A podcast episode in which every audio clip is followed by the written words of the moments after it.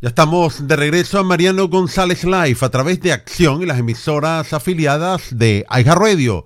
Recordándoles que se transmite de lunes a viernes de 5 a 7 de la tarde.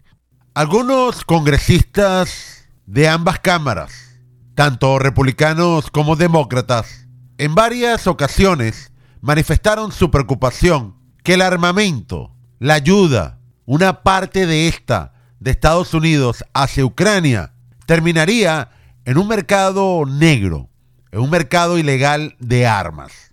Para algunos de estos fue sorprendente cómo el gobierno federal pide ayuda para Ucrania.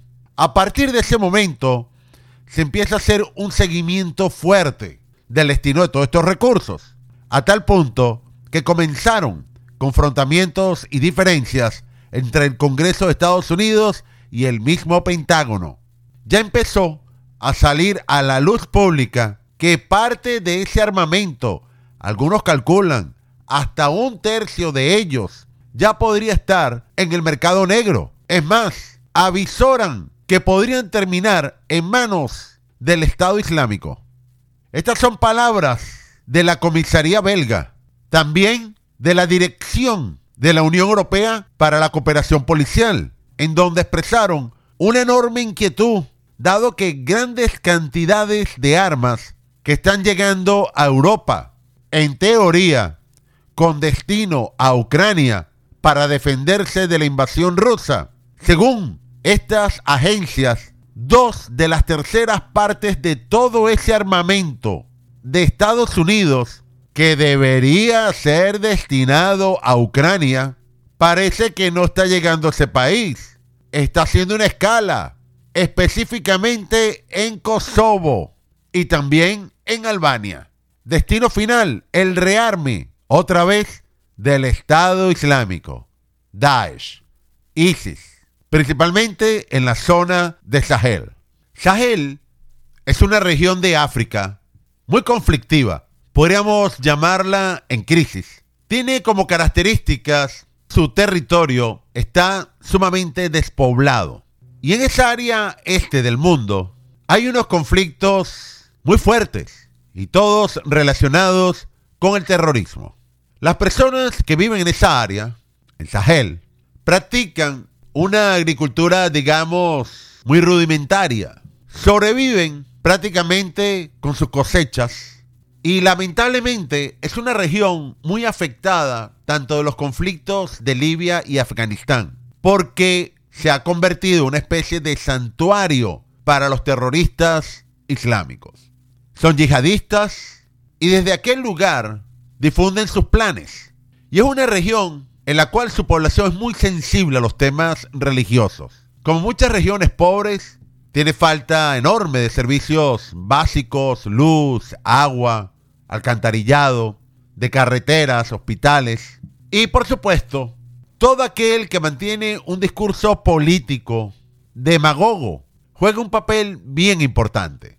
El gobierno controla prácticamente todo, la educación, la salud, la justicia, comercio, pero en sí, desde la caída de Gaddafi, el resurgimiento de Al Qaeda en Libia, posteriormente convertido en Estado Islámico, eso se infectó de puro terrorista. Y para llenarse de terroristas, tienen que existir armas. Y allí circulan, más que el aire, de todo tipo.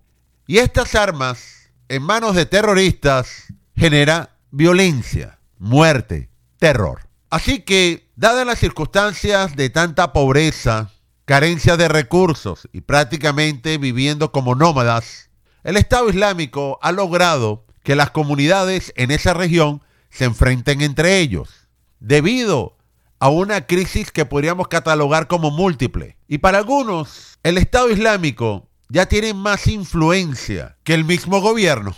Avanza a medida que la crisis se agudiza y con esto se ha convertido en un epicentro del terrorismo internacional.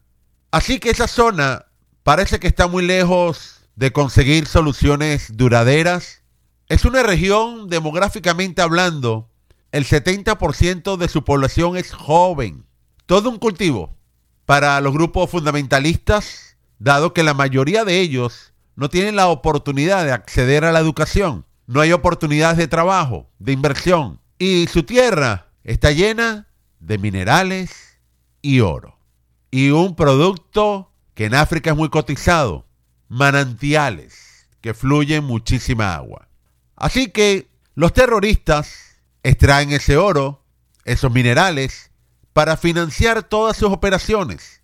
Tienen el control de los recursos sobre el agua. Y por supuesto, el dinero es invertido en drogas, en armas y en toda esa organización criminal.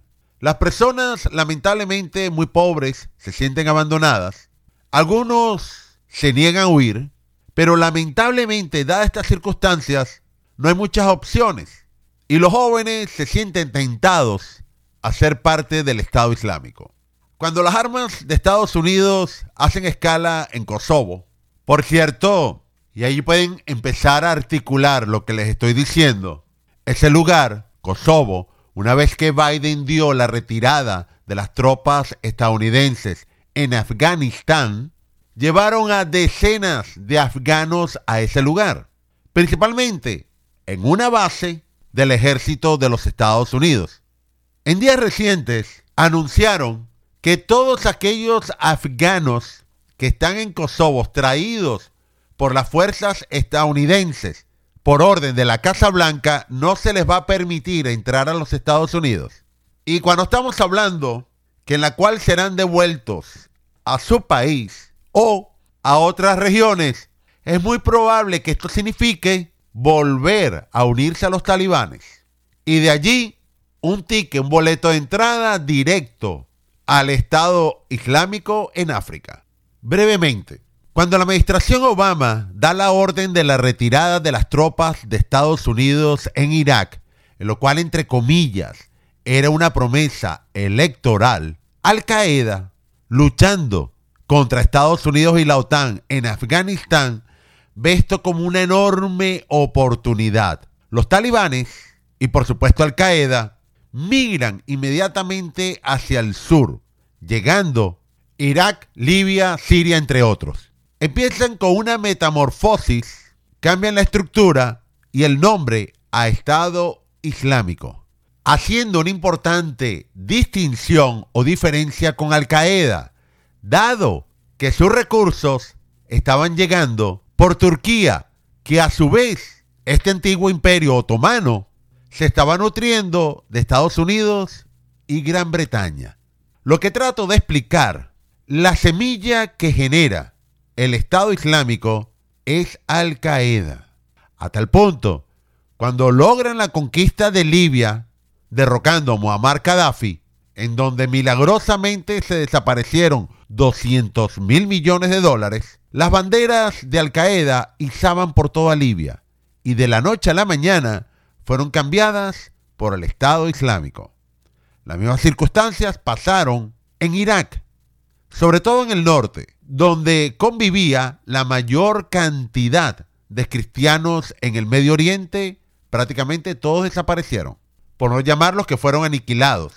Y el Estado Islámico, por supuesto, siguió avanzando, con apoyo de Turquía, Gran Bretaña y Estados Unidos, para derrocar al gobierno Bashar al-Assad, pero también el Estado Islámico ayudó a derrocar otros gobiernos, tanto en el norte de África como en el Medio Oriente, con las características que eran gobiernos de dictadores seculares y fueron sustituidos por dictadores religiosos fundamentalistas. Entonces, todos esos conflictos que acabo de mencionar, Afganistán, Libia, Irak, donde se da la metamorfosis de Al Qaeda hacia el Estado Islámico, terminan emigrando a África el epicentro, Sahel, donde denuncian las autoridades europeas y de Bélgica que está llegando el armamento de los Estados Unidos, parte de este que debería haber sido destinado a Ucrania, para sacar las propias conclusiones de lo que están preparando. Y nos los están advirtiendo desde Europa. Les mencioné Albania. Antiguamente controlada por la Unión Soviética, ahora le está ofreciendo inclusive a la OTAN una base militar, exactamente naval, según su primer ministro, haciendo esfuerzos para contener la invasión de Ucrania. Pero esa base, construida en los años 50 y posteriormente fue saqueada con la caída de la Unión Soviética, resulta que muchos pobladores culparon a Estados Unidos de la caída del muro de Berlín y para ellos significó la pérdida de ahorros e ingresos porque no contaban con los soviéticos en Albania. Entonces fue una oportunidad enorme para Turquía y para hacerles el cuento largo corto, Turquía fue siempre señalada como el punto de inicio del entrenamiento del Estado Islámico una vez que éste se aleja de Al Qaeda. Pero a su vez, el gobierno de Albania va a tener que demostrarle a Estados Unidos su lealtad. ¿Y qué mejor que parte del negocio sucio se encargue Turquía y quizás esas armas finalicen en África en manos del Estado Islámico en una región llena de oro. Y no me extrañaría que todos esos afganos que trajeron una vez la retirada de Estados Unidos en Afganistán dirán, te ofrecemos un trato especial en África. Y llegado allí, el Estado Islámico se encargará de reclutarlos, dado que muchos de ellos en el pasado también trabajaron con los talibanes y en cooperación con Al Qaeda. Sonará complicado todo lo que acabo de mencionar, pero es una articulación que viene de años atrás y es interesante porque mientras la administración anterior de los Estados Unidos acabó rápidamente con ese grupo de barbudos y salvajes del Estado Islámico, la anterior a esta no había manera que acabara con ellos y ahora parece que los está reviviendo o rearmando. Así que muchos del Congreso de los Estados Unidos no se chupan el dedo. El Pentágono no puede aflojar información, pero las agencias policíacas europeas sí lo pueden hacer. Y mientras tanto escuchamos al presidente de Ucrania, Zelensky, decir, aquí no está llegando armamento americano, muy a cuentagotas, envíenlo mientras que un grupo terrorista se está rearmando frente a todos nosotros. Así que dos terceras partes del armamento estadounidense, supuestamente destinado a Ucrania, no está llegando a ese país una vez que hace escala en Kosovo y en Albania. Destino final, Estado Islámico, Daesh en Sahel, África. Y si un tema tan sensible, ya Varios medios de comunicación en Europa lo están diciendo, en donde la propia directora de Europol lo dijo, que varios grupos criminales ahora están utilizando la escala en Europa de armas provenientes de otros conflictos, como ocurrió en el pasado. Se está repitiendo en este momento, afirmando la Agencia Policial Europea que ahora debería ser el momento para enfrentar ese problema en la cual están sugiriendo la creación de un grupo internacional de trabajo para que averigüe el destino de todas esas armas. Están llegando a terroristas, advirtiendo, no es la primera vez que ocurre, dice la Europol, pero sí estamos expresando una enorme preocupación porque yihadistas también hay en Europa.